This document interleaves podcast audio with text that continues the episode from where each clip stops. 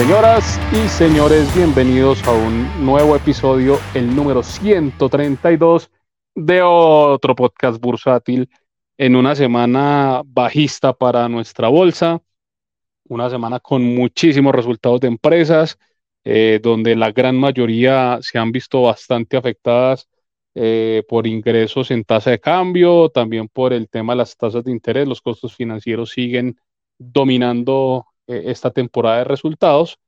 Eh, pero bueno, esas son como las generalidades. Ahorita vamos a ver un poquito más con detalle una por una. Vamos a saludar a nuestros queridos amigos, eh, a nuestros amiguísimos panelistas de otro podcast bursátil. Don Joan Ramírez, muy buenas tardes. ¿Cómo está, don Joan? Qué alegría tenerlo por acá de nuevo.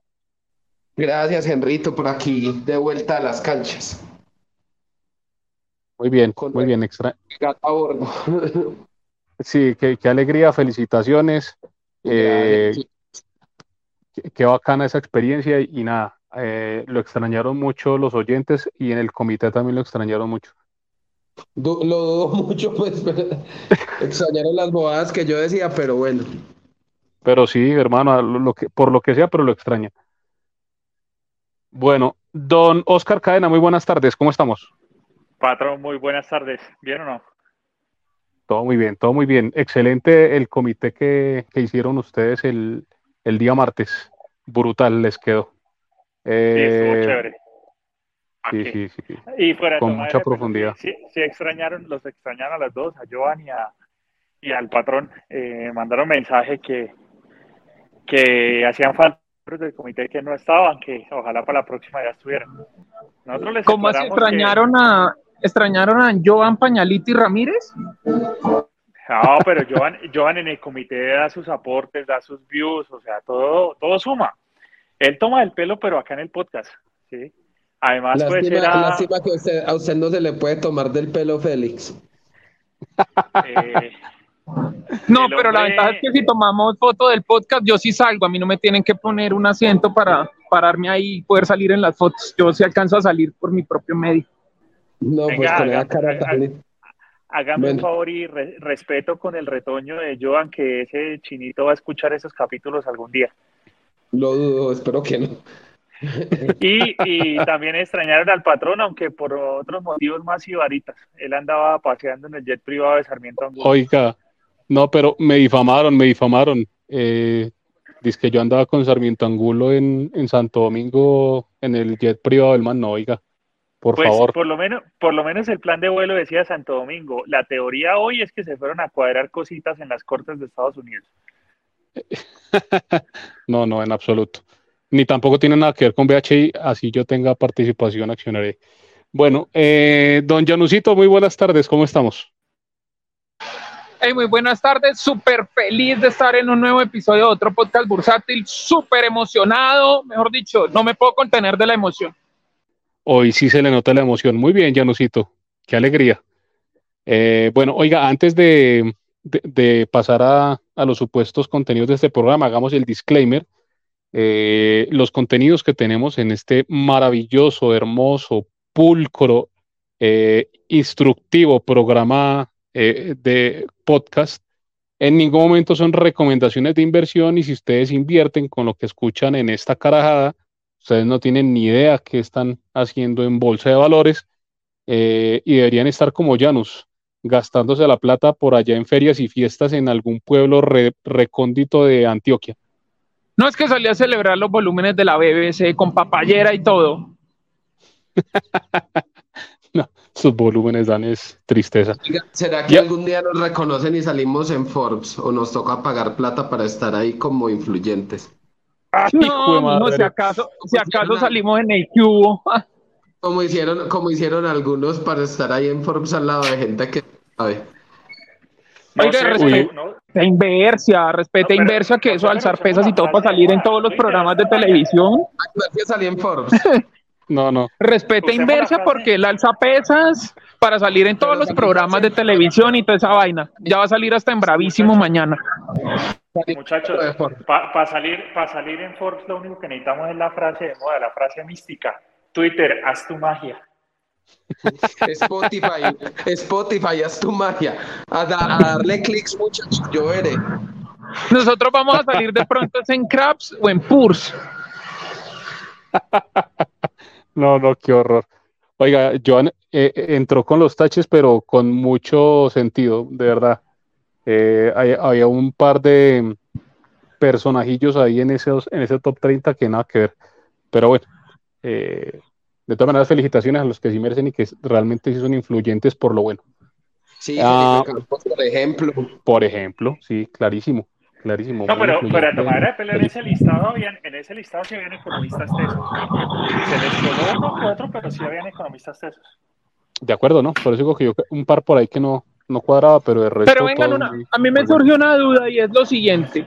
Influyente nos referimos a conocimiento, a lo que saben, o influyente nos referimos a que los conozcan y que sean muy mencionados, porque si estamos hablando de influyentes, a los que conozcan todo el mundo hay una diferencia muy grande y, y el listado cambiaría, ¿no? Eso es cierto. Porque hay mucha, hay mucha gente que, sabe muchísimo y muy buena que está tras las sombras y hay otros que saben, pues que saben, ahí digamos que saben y están en todo lado, entonces hay una diferencia bastante grande, ¿no? Tiene razón, Janus. Ahora hay que tener en cuenta que es que nosotros estábamos en la mala porque primero ni somos economistas, segundo no somos influyentes y tampoco sabemos un carajo. Entonces, la única forma en que hubiéramos salido en Forbes era si hubiéramos patrocinado la impresión de la revista en físico. cero dudas, cero dudas. Bueno, eh, ya que hablamos de, este tema de Forbes y la vaina, eh, oiga, esta semana muy triste, ¿no? Eh, los resultados muy complicados y el Colcap terminó bajando casi 0.5%, terminó en 1147.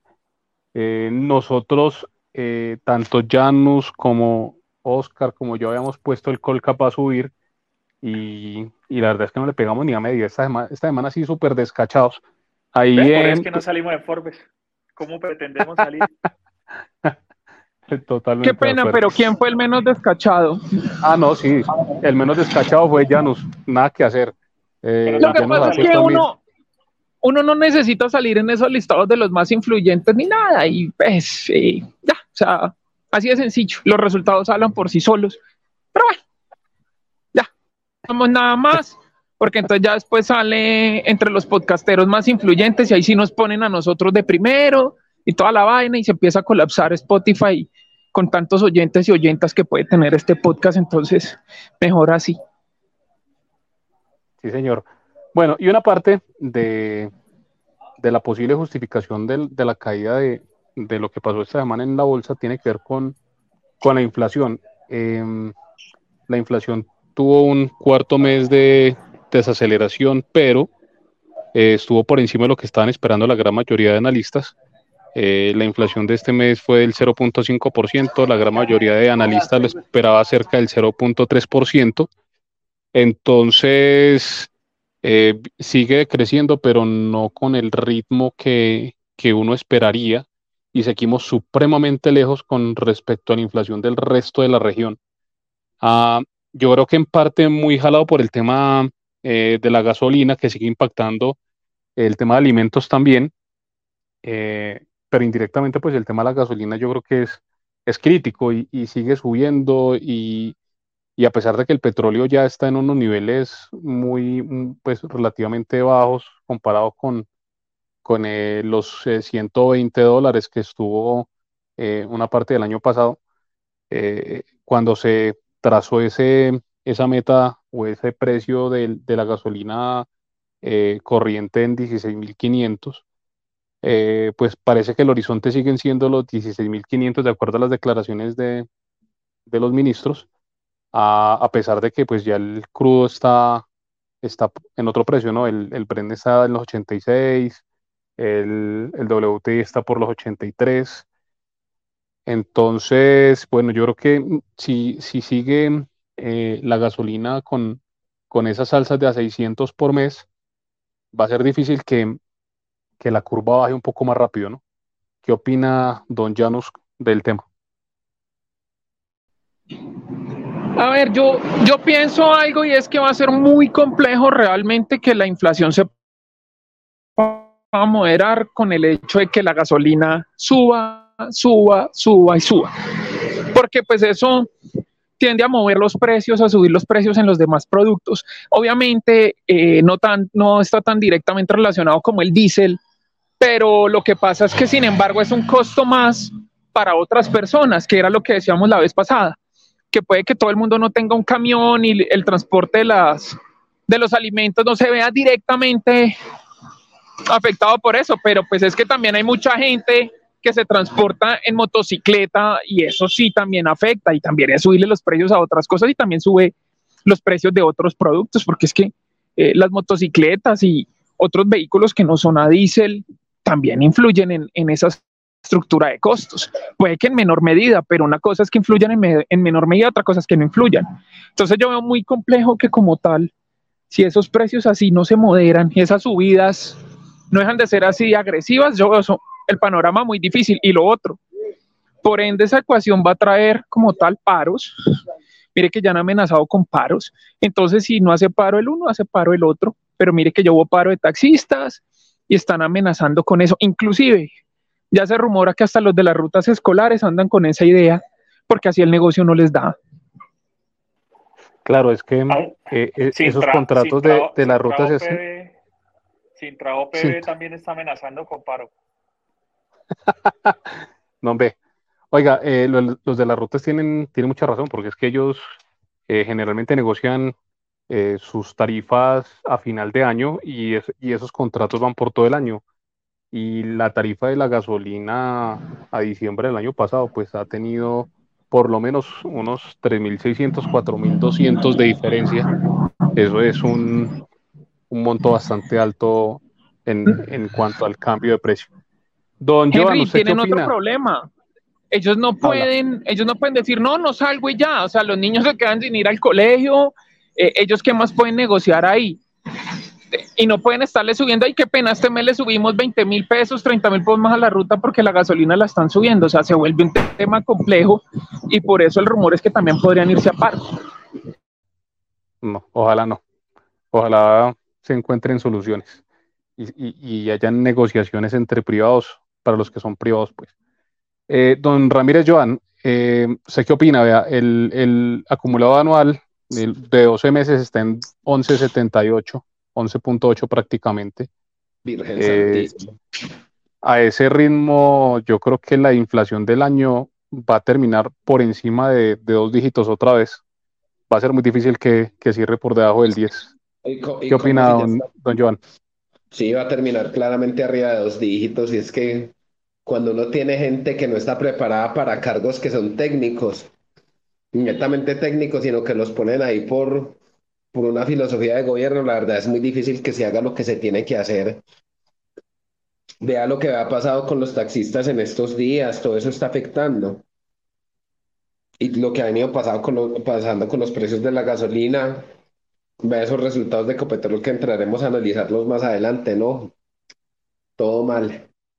Todo mal, todo mal. Pues, eh, por el bien del país, eh, ojalá, ojalá el, impacto del tema de la gasolina, eh, pues no siga jalonando ese, ese rubro y, tengamos una inflación por debajo de dos dígitos, porque si no, imagínense la negociación del salario, del aumento del salario mínimo para el otro año si otra vez vamos a estar por encima de dos dígitos, eh, la subida de los arriendos, la subida no. O sea, va a ser bien complicado eh, el arranque del próximo año. Don Oscar, ¿algún pensamiento adicional? Sí, servicios públicos. Es otro rubro que, eh. que puede impactar de acá para adelante. Sobre todo lo que tiene que ver con tarifas de energía. Sí, señor. Fenómeno y eso va a ser moderado en función de lo que pase con, la, con el clima. Es verdad, es que vea, o sea, vea que yo ya en Medellín me compré un aire acondicionado y todo el mundo, yo estoy viendo motos con ventiladores como si estuviéramos en la costa. no, no, no, qué horror. Sí, eso eh, es, cierto, porque el clima, el clima está obligando a que los patrones de consumo cambien y esos patrones de consumo en estos momentos eh, pueden impulsar el costo de la energía hacia arriba bastante fuerte. Recordemos que el, decreto con el que querían regularlo se cayó.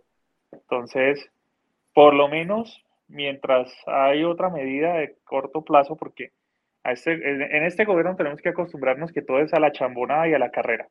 Medidas de largo plazo es difícil poder esperarlas. En ese escenario, eh, yo creo que si el niño eh, se recrudece, lo que va a suceder es que vamos a tener un impacto en inflación vía aumento de precios en alimentos por temas de pérdida de cultivos y también aumento en la canasta básica por tema de servicios públicos. Muy válido el punto de vista, estimado Oscar.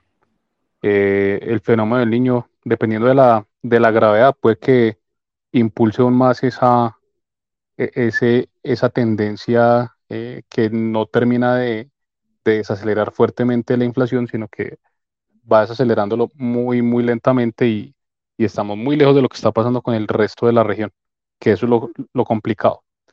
Bueno, empecemos a hablar de resultados estimados. Eh, la, primera de las empresas que reportó resultados esta semana fue Semargos.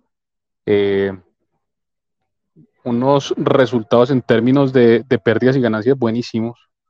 Eh, tuvieron unas utilidades, primero unos crecimientos en los ingresos bastante importantes y unos crecimientos en las utilidades también bastante buenos.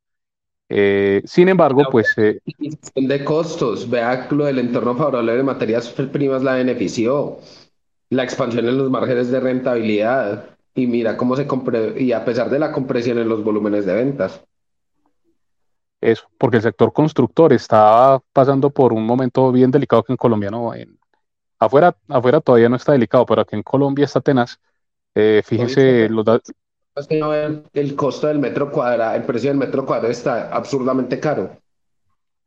Sí, y eh, toda la situación económica en términos de tasas de interés y, en términos de, los costos nominales de, la finca raíz eh, está haciendo que, los desestimientos de, estos inmuebles eh, estén supremamente altos.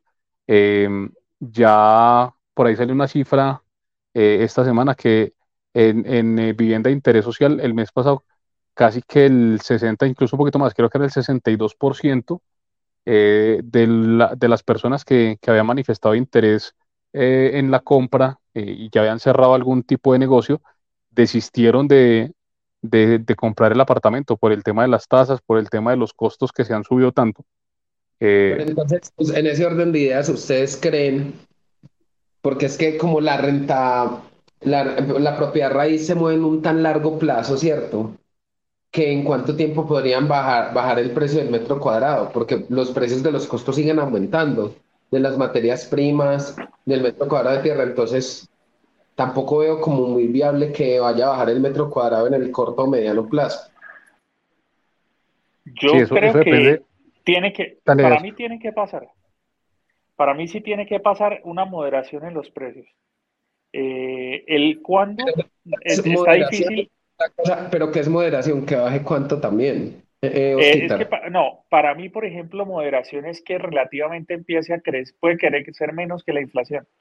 Yo no veo no sé, no estoy tan seguro de ver un escenario en el que, en el que, en el que veamos caídas de 30 o 40% en los precios. Ahora, eso también depende de las zonas del país, inclusive de las mismas zonas de las ciudades. Pero, por ejemplo, el caso de Medellín, eh, yo lo que creería es un crecimiento inferior a la inflación, que pues en, sentido real sí sería una, una disminución de precio.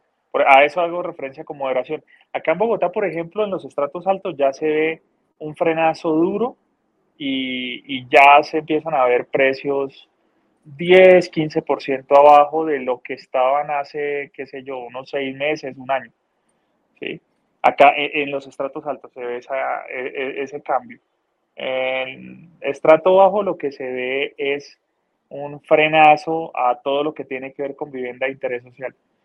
Ahí es donde creo que si las constructoras se llenan de inventario, ahí sí pueden verse bajadas de precios porque acordémonos que los últimos precios de vivienda de interés social estaban anclados al salario mínimo. Ya no lo firmaban por un valor, sino por una cantidad de salarios mínimos. Es probable que vuelvan a pasarlo a valor y a lo largo del tiempo, un año, digamos, eh, sí ya refleje un menor precio, no, no una moderación, sino un menor precio. En todo caso, pues complicado, muy complicado el sector construcción ahorita en Colombia. Eh, y pues Emargos no, no es ajeno a eso. Afortunadamente, pues ellos también están diversificados, tienen ingresos en el exterior y pues afuera todavía hay boom. En Florida, por ejemplo, hay boom todavía de vivienda en precios y en, y en demanda. Entonces, eso les está ayudando. Eh, pero digamos que los resultados siendo en general, sin ir al detalle, eh, buenos, el mercado cogió la acción y esta semana la puso a perder 4%. Eh, en parte también por una noticia de, una salida en unos índices, específicamente en el MSCI Colcap, eh, las small caps de, ese índice. entonces, una, un evento desafortunado. Yo creo que no la, la, gran parte, yo creo que todo fue eso, pues porque los resultados fueron buenos, o sea, yo creo que fue eso y bueno, y eh, eso en un porcentaje y las, pues lo que está pasando en el mercado aquí colombiano, la patía en otro. Pero pues nada preocupante, la verdad, me parece incluso que esa salida para los que tengan efectivo puede ser muy buena oportunidad de compra. Oportunidad de compra número 10.874. oportunidad histórica, hace Marcos. Bueno. Eh, pero sí, el, al mercado desafortunadamente pues castigó la acción a pesar de que los resultados fueron relativamente buenos. Eh, ¿Algo más para agregar, Janus? Sí, que el tema es que estamos viendo que los activos colombianos están saliendo de esos índices eh, y eso pues obviamente tiene una clara, o sea, tiene una clara razón. ¿Cuál es? El mercado está perdiendo liquidez, se ha vuelto un mercado ilíquido que no genera mayor interés, que podamos hablar de que el mercado pueda tener unos, unos múltiplos que puedan llamar la atención en algunos activos. Cada quien lo verá desde su perspectiva, pero para esos índices esos requisitos no se están cumpliendo y esos índices no se ponen con cuenticos, ni no, que es que el valor y que es que usted no sabe de valor y que es que tal metro. No, esos salen y venden y no se ponen con rodeos. El tema es quién va a absorberse ese nivel de venta si estamos en un mercado donde los activos, entre comillas, más líquidos, mueven mil, dos mil millones de pesos y se vienen ventas grandes de un fondo que no tiene chichiguas. Entonces, ese es un problema complejo. Ese es otro tema que tenemos que ver que sí, en su momento podrá ser una oportunidad, pero miren que las acciones colombianas están saliendo de esos fondos, o sea que con el tiempo muy probablemente queden las mismas de siempre, ejemplo, Ecopetrol en Colombia, y eso si cumplen los requisitos, porque incluso los volúmenes de Ecopetrol y Colombia han visto una bajada drástica. Entonces, no se sabe en qué momento pueda suceder eso, esperemos que no, pero sí estamos viendo que los activos colombianos están perdiendo como tal eh, ese atractivo para los inversores extranjeros y para esos fondos que digan lo que digan también son necesarios para dinamizar el mercado. Es que esto a punta de naturales es muy difícil y más acá en Colombia donde operar es un lío, la transaccionalidad es un lío, lo que hemos hablado de los costes, hay pocos emisores, o sea, todo se vuelve como un cóctel de empeorar todo. Entonces, pues para mí sí, sí es un poquito complejo ese tema. De acuerdo, Llanos.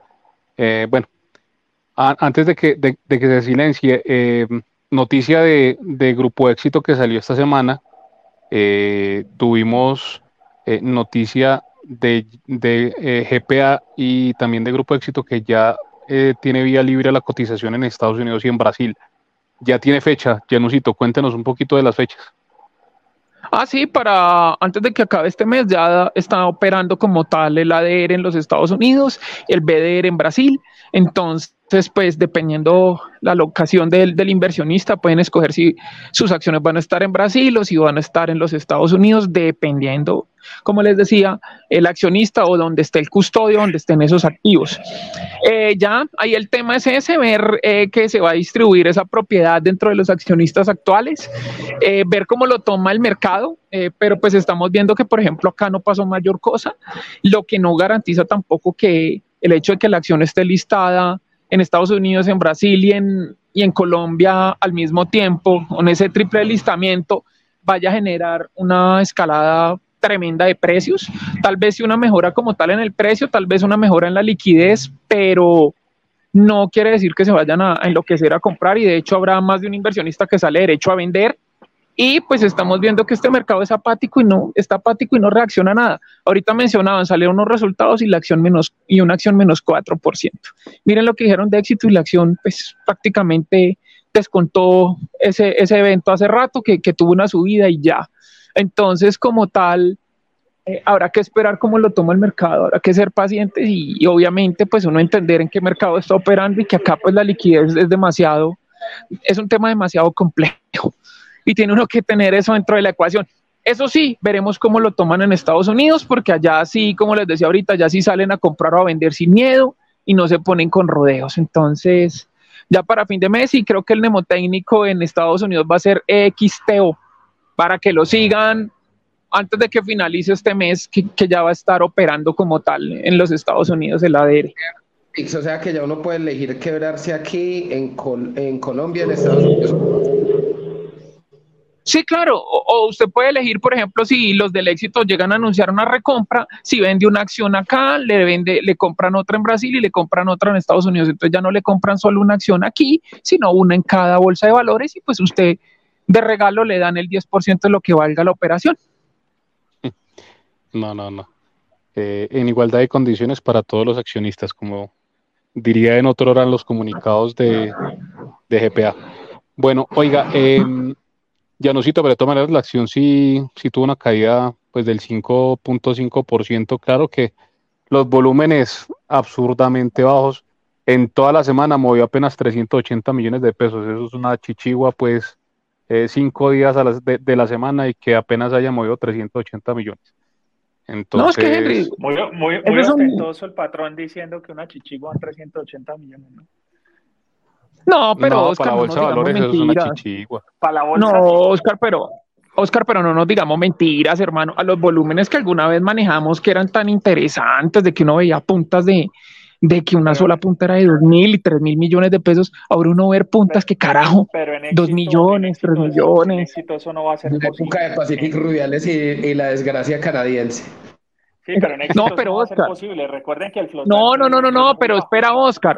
Es que el tema no es que sea por éxito, lo que pasa es que es en todas. Mirate, mirate todo el GEA. El GEA ha perdido liquidez terriblemente no dice listo, el éxito porque está muy concentrada. Ok, entonces dime Ecopetrol, los volúmenes de Ecopetrol también se han ido al carajo.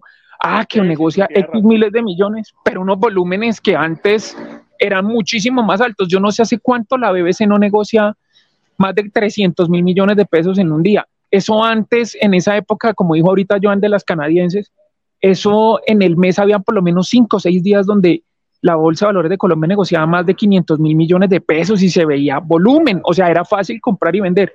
Hoy día, hermano, en cualquier acción es un chicharrón vender. Sí, de acuerdo. Eh, y es que el, éxito, por ejemplo, tiene un flotante del 3%, es un flotante pequeño, claro está, pero es una empresa que, que debe costar más o menos 1.6 millones de dólares, más o menos en, en patrimonio. Eh, y eh, ese, ese patrimonio lo, lo, mueven en capitalización bursátil un 5%, lo tumban un 5% eh, con 380 millones de pesos. Eso es absurdo, pero bueno, digamos que ese es el estado de, de nuestra paquidérmica bolsa de valores. Bueno, la siguiente empresa que dio resultados que entregó resultados eh, fue eh, justamente Ecopetrol, eh, unos resultados que creo que a nadie de los que hace análisis del mercado les gustó, unas caídas enormes en, utilidad sobre todo. recuerden que pues, el año pasado teníamos un, precio de Brent bastante alto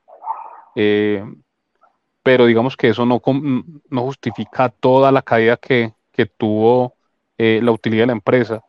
Eh, y se ve una afectación bien importante eh, por, el tema, por el tema de la reforma tributaria, ¿no? el impacto de la reforma tributaria, donde pues al, gobierno le va, le va a llegar vía renta más plata porque ya no van a ser deducibles las regalías y bueno, todos los, todas las modificaciones que se le hizo al sector minero energético en la reforma y, y eh, el gobierno lo va a recibir por ese lado, pero todos los minoritarios van a quedar colgados de la brocha porque pues ya no van a ver las utilidades eh, de Ecopetrol, ya va a haber muchas menos utilidades para repartir dividendos. Eh, don Oscar, ¿usted qué opina? A grosso modo, porque pues nos podemos quedar hablando de Ecopetrol, de hecho pues ya, ya lo tocamos en el comité el lunes, pero a grosso modo, ¿qué, qué le parecieron los resultados de Ecopetrol? los resultados de Ecopetrol sí bastante regulares. Eh, no porque hayan hecho mal las cosas, sino porque pues evidentemente bajan los precios, eh, baja el dólar, pues evidentemente un 60 y algo por ciento menos de utilidad respecto al año pasado no se puede tomar como, como resultados positivos. Eh, para resumir en lo que se viene, que usted bien lo mencionó, patrón, el año entrante el gobierno va a ver mermado su flujo a través de Ecopetrol. Eh, dos palabras, reforma tributaria. En el momento en el que eh, Ecopetrol ya no les dé el flujo que necesitan y, como estoy casi seguro que va a pasar, se les cae el tema de la doble tributación, de tributación sobre regalías, eh, ahí van a tener la excusa perfecta para mandar otra tributaria el año entrante.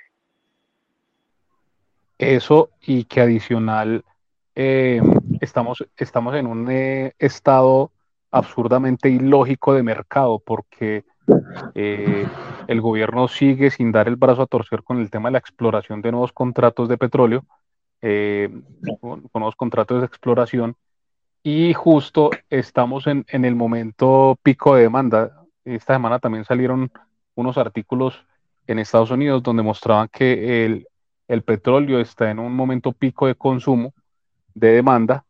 Em, incluso en la reunión que, que, tuvieron esta semana en Brasil, hasta, hasta el mismo presidente Lula eh, trató de absurda esa idea de, no seguir eh, asignando contratos de exploración de petróleo. Es que eh, tenemos la demanda y, lo que le escribió el presidente de Petrobras, lo trapeó pero sabrosamente.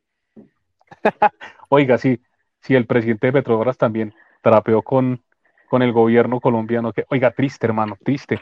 Eh, estamos, estamos en un momento culmen, estamos en un momento de muchísima demanda de petróleo eh, y nosotros lo dijimos aquí desde que, desde que salió el gobierno el año pasado, eh, estamos haciendo un aporte al medio ambiente que es pírrico, o sea, dejamos de contaminar el 0. no sé, era el 0.5% del total de contaminación que aporta Colombia al mundo. De ese 0.5%, eh, el tema de, petróleo pues debe ser mucho menor, no debe ser ni la mitad de ese 0.5%, y, y, vamos a aportarle esa insignificancia al planeta, quebrando la, la economía, quebrando el sustento eh, que tenemos como, como nación. Ah, Petro, cree que con esos, Petro cree que con esos anuncios eh, de Colombia no produciendo el crudo va a subir a 170 dólares porque pues... Miren, hay algo muy sencillo en la ecuación.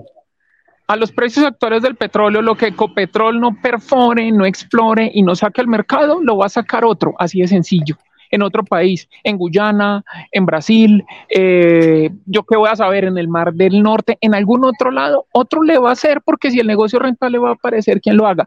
Ah, que no lo quiere hacer usted. Bueno, yo sí lo hago. Entonces, aquí está el tema. A mí me parece, y lo hablábamos en el comité del martes, en, el que estábamos, y es que si estamos mirando Ecopetrol hay que ver una cosa, y es que hay que verla como la, ¿cómo se dice? Las particularidades de Ecopetrol, pagando un dividendo alto, sacrificando caja como tal.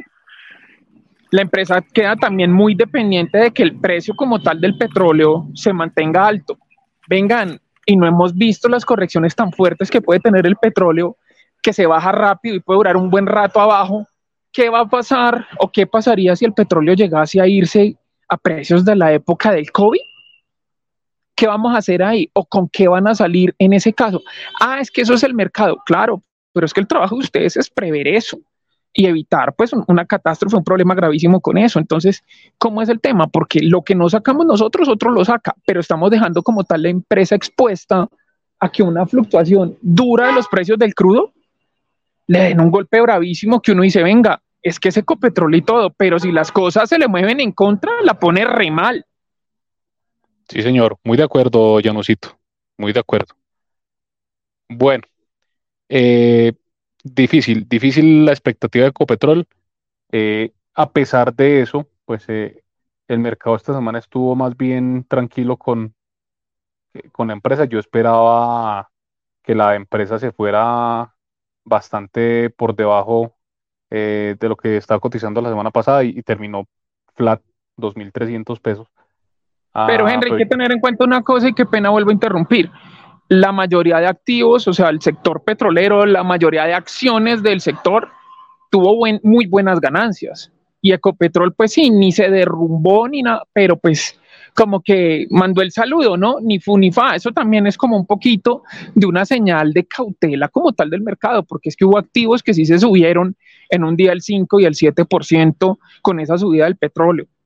Y Ecopetrol, pues, como quien dice, ahí ni no, hizo mayor cosa. Sí, como dije así, entonces también el mercado está enviando ahí una señal y que obviamente, aunque el precio no se derrumbó, como lo acabamos de decir, hay que tener, y el mercado le va a tener cautela a eso, porque eso sí, y, y hay que tenerlo en cuenta, en caso de que los precios del petróleo tengan una caída fuerte, yo les cuento Ecopetrol ahí cómo la va a lidiar, porque de una vez se van a perjudicar esos balances y todos los ratios que usted quiera se van a fregar porque la empresa como tal está muy expuesta a los precios del crudo por ese tema del manejo de caja, lo que se está pagando de dividendos y ese tema de los anuncios de no exploración y toda esa vaina. Entonces, ¿qué va a pasar con eso? Si el petróleo se cae, de las primeras que se va a llevar su totazo duro es Ecopetrol porque es de las más expuestas. Entonces, sí, eso es una cosa a tener en cuenta en la ecuación como tal. Así es, Janusito. Bueno, la siguiente empresa que presentó resultados esta semana, la otra más importante del Colcap, que fue Bancolombia, eh, que es el banco más sano, el que estaba presentando los mejores resultados de todo el sector financiero, pues eh, los resultados de este trimestre sí ya no estuvieron tan bonitos, ya se empieza a ver eh, un poco el desgaste en la utilidad, el desgaste con, con, el tema de la cartera. entonces, no estuvo eh, tan bueno los resultados, sin embargo sigue siendo de los bancos que están generando como la mejor eh, expectativa en cuanto al comportamiento de, ingresos eh, y de utilidades. Y bueno, el mercado sí la castigó durísimo. Esta semana fue la que más bajó, de hecho. La que más bajó fue la ordinaria, que bajó 7%, y la preferencial, que bajó 6.1%, y cerró por debajo de 28 mil. Don Ramírez Joan, ¿usted qué opina de Bancolombia? Usted que siempre ha sido un Bancolombia lover.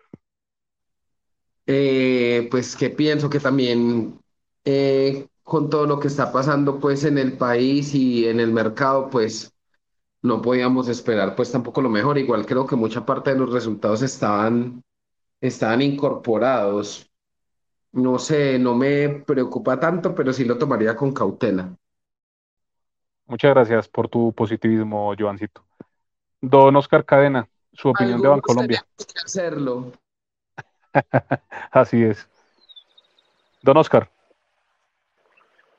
Don Henry, yo creo que a Bancolombia eh, ya le están empezando a incorporar comportamientos futuros. Eh, la caída grande eh, tuvo que ver más con el tema del downgrade que le hizo JP Morgan eh, que la pasó a ponderar, le cambió precio objetivo. Eh, sale ese resultado y al otro día la acción abrió con un menos 6 y pico. Alcanzó a recuperar algo en la jornada, pero, pero pues igual, eh, digamos que ahí sí, sí fue muy evidente que el impacto fue por ese, por ese informe. Estamos hablando que al otro día de la publicación del informe, la acción abrió negociando los primeros tres minutos con más o menos 6 mil, 7 mil millones y una caída del 6%. Alguien salió a reventarla, de acuerdo a lo que, a lo que recomendaban en esa, en esa información. Vimos eh, ya un tema de afectación a nivel de la colocación de los créditos, la utilidad de los mismos. La tasa de impago yo creo que sigue estando, o sea, sube un poco, pero sigue estando dentro de lo, de lo normal, digámoslo de alguna manera. Eh, ahí es clave eh, revisar la evolución de la colocación de créditos. Realmente yo lo que estoy viendo, y cuando ustedes analizan el comportamiento de todos los bancos, eh, es que esa colocación de créditos está en el suelo. ¿Sí? Con esas tasas no están pudiendo poner eh, diferentes tipos de crédito y el hipotecario está frenado y está visto en que cayó 61% la venta de vivienda en Colombia. El de libre inversión, ni hablemos.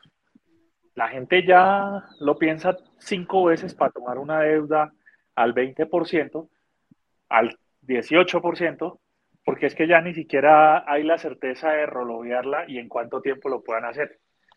Entonces yo creo que, que a los bancos eh, se les viene una temporada difícil y creo yo que en alguno de los trimestres que falta este año pueden dar incluso peores resultados que los que dieron este. Así es. Vea, Oscar, y ya que usted habla de, créditos, eh, el de vehículos también viene supremamente golpeado porque las ventas de vehículos nuevos eh, y los usados también vienen con un decrecimiento enorme. Los concesionarios también están pasando eh, saliva ahorita. Pero Henry, me meto yo aquí, dígame hoy día cómo, mejor dicho, si uno se la está pensando 10 veces para comprar una casa, se la tiene que pensar mil para comprar un carro. Los impuestos volando, pico y placa. Toda la cantidad de vainas que implica tener un carro, las revisiones, los yo no sé qué, toda esa joda. Y ahora le meten usted la gasolina carísima. Entonces alguno dirá, ah, no, la solución es compre un auto eléctrico o un híbrido. Ah, no, pues claro, pero es que como un auto eléctrico o un híbrido no vale sino como 100, ciento y pico millones de pesos. Eso no lo tiene cualquiera. Entonces, pues mucha gente sí dirá, no, pues carrito no, no se puede. Y usted sacar un carro financiado, imagínese con estos intereses como está, lo caro que está cualquier carro hoy día. Y usted pagando intereses, sale pagando cuatro o cinco veces el carro.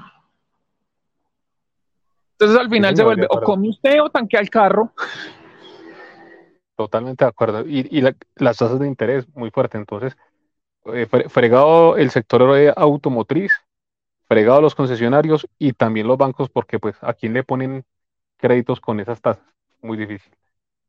Bueno, eh, otra empresa que presentó resultados, Celsia, eh, Celsia con un incremento bastante importante en los ingresos, pero con un decrecimiento horroroso en las utilidades. Eh, yo puse un trino al respecto a, principio, a mitad de semana. Eh, aquí el, impacto también durísimo de los gastos financieros.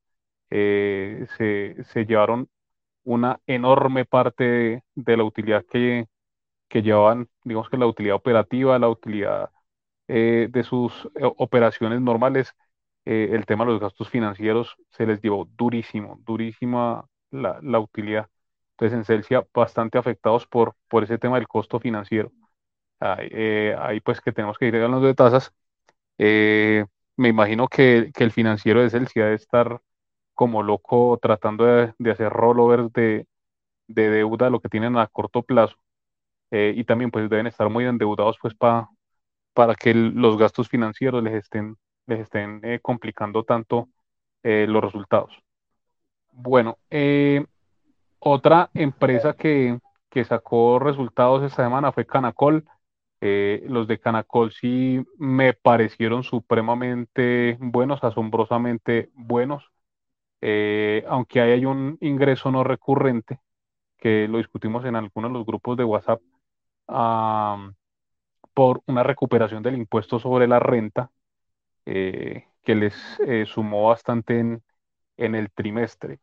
Eh, entonces, bueno, yo creo que hay un tema no recurrente con, ese, con esa recuperación de impuestos sobre la renta. Y bueno, a pesar de que los resultados fueron tan extremadamente positivos, pues la acción tampoco reaccionó pues muy al alza, no, estuvo más bien tranquila y no, no se movió mucho. Igual es que Canacol ya casi no, no mueve mucho, entonces no, tiene tanto, tanto lío. Em, y bueno, creo que ya con, eso solo falta eh, el último, el último resultado de la semana, que fue el de, el de Semargos, eh, que al igual, el de Grupo Argos, perdón, que al igual de Semargos, eh, los resultados fueron supremamente positivos, eh, un incremento en los ingresos altísimo, un incremento en la utilidad también bastante alto, ordenado, pero pues sale la noticia también del, de la salida del MSI Colcap y, y bueno, pues ahí le, frenó bastante la, la, posible subida que pudo haber tenido por los resultados. De hecho, eh, la acción iba en rojo el día de hoy hasta la subasta. En la subasta la, la lograron poner en, en verde, em, pero pues bastante afectada la acción eh, por esa noticia. Si no hubiera sido por la noticia, probablemente eh, habíamos tenido una semana bien positiva para Grupo Argos en la cotización. Eh, su opinión, don Oscar, de, de, los resultados de Grupo Argos. Buenos, muy buenos. Y un ojo con, con la posición de caja que están armando. El para qué la pueden usar, qué piensan hacer con ella. Sí, señor. Bueno, eso lo tendremos que, que revisar con, con más profundidad.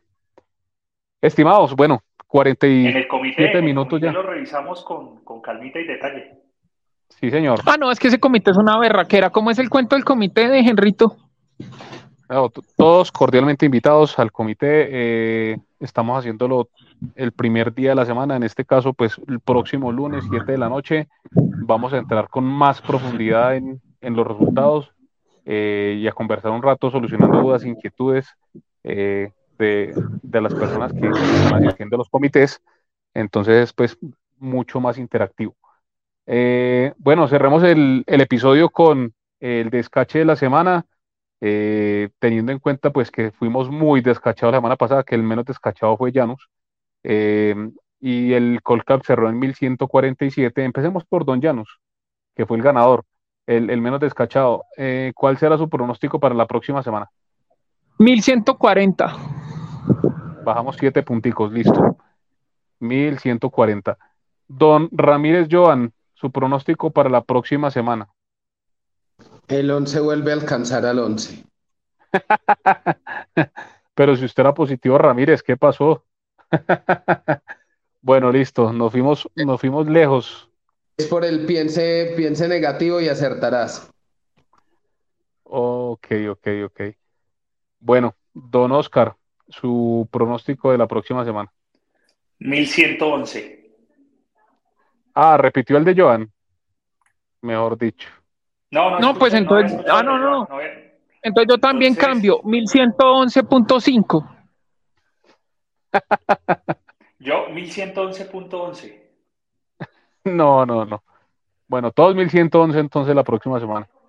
Eh, nada, yo, yo también creo que, la próxima semana no, no va a ser alcista. Eh, yo creo que sigue corrigiendo, no tanto para llegar a 1111, yo le pongo 1130, eh, que sigue bajando pues otro pedacito. Eh, no tanto como lo que ha puesto Llanos, no menos, un poco más de lo que ha puesto Llanos, que ha puesto 1140, pero no tanto como Joan y Oscar. Bueno, don Oscar, don Janus, eh, don Joan, muchas gracias por asistir a este nuevo, a este otro episodio de otro podcast bursátil. Eh, don Janus, ¿iba a decir algo? No, muchas gracias y bueno, los esperamos el lunes en el comité. Feliz fin de semana. Así es, estimados oyentes, eh, con estos maravillosos panelistas, esto fue otro podcast bursátil.